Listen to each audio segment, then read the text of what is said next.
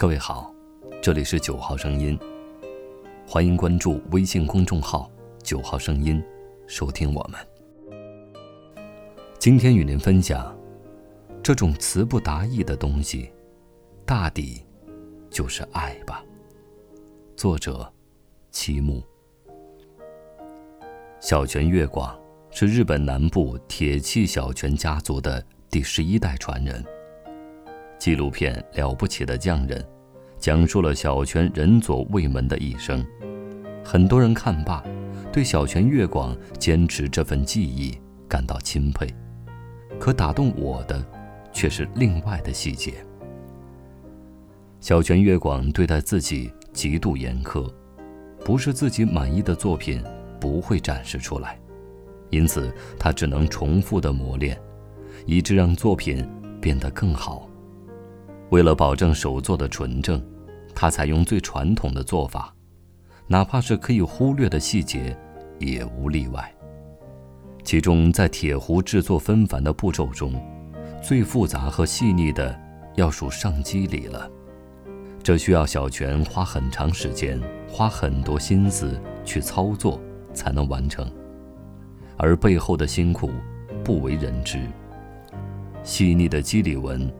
在视觉上给人呈现出一种独有的层次感，很有古时的风味。小泉说：“我做的最好的作品，自己觉得可以得八十分。所谓真正的百分百满意的作品，可能到死也不会有。”正是他这种谨慎与谦虚，造就了一代匠人的不辜负。面对镜头，小泉分享了子承父业近乎不为人知的辛苦。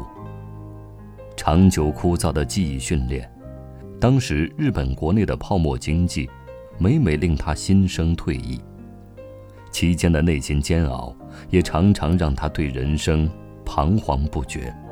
直到他接管家族手艺，接管小泉仁佐卫门这一荣耀立业。在做每一个铁壶的时刻，才明白南部藩的铁器对家族的重要性。成年人的世界，没有容易一说，不少看来凄惨冷清、乌云密布。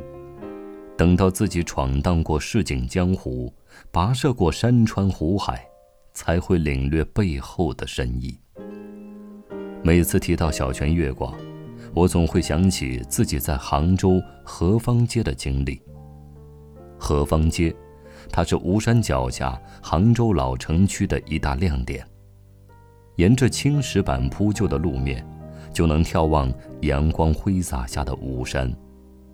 但出乎我意料的是，回想起自己在杭州停留过近乎两个月的时间里，印象最深的不是西湖。而是河坊街的一家弹棉花作坊。大概二十平米见方的店面里，正中摆放的是那台写满家族荣誉的老式弹棉机和弹床。一侧的货架上堆满了重量不一的棉絮。店主是个四十多岁的中年大叔，无论是初来的游客还是多年的主顾。他都殷勤地张罗每一桩生意，和每一位到店的顾客相谈甚欢。第一次进店，我见他订单繁多，问每天做几床被子呢？他说最多只做五床，一如既往。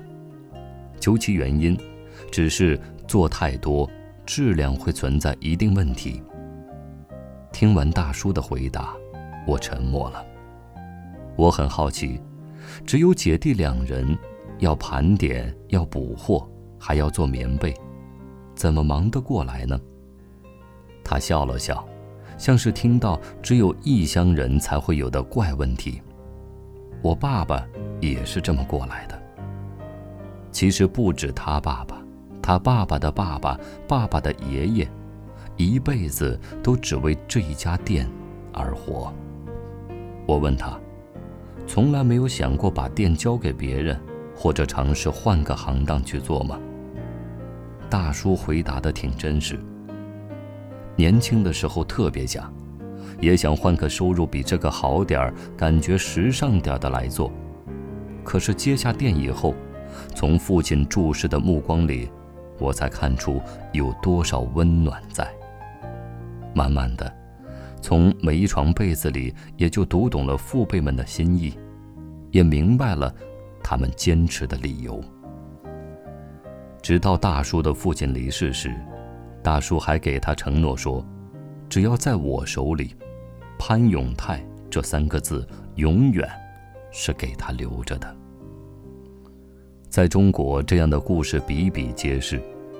我在南京遇到过四代坚持的老裁缝铺，在西安撞见过历经百年的肉夹馍店，仿佛他们的生命里时间走得很慢，却又充实。日子就像井水，总是那么平淡，又带点甜味儿。相比他们，我们好像很难理解这种祖辈世代传承的生生不息。打拼一生的祖辈父辈，就没想过交托家业，最殷切的期望，无非子女读书成才，活出不一样的自己，最好渴望得到一份稳定的事业。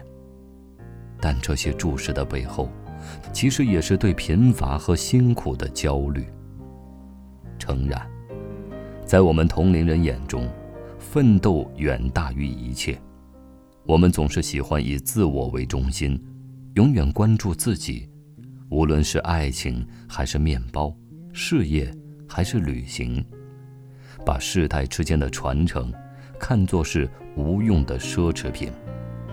父辈们辛苦积攒下来的手艺，更是想象里蒙尘的往事。初次看来，我们以自由和时尚为由，在幻想中争先奔向残酷的现实。仔细看来，我们放任了某种建立在血缘之上，却又难以形容的感情。临别的时候。潘永泰棉花作坊的大叔和我说：“父亲过世之后，他每次弹棉花、做棉被，好像觉得父亲还在。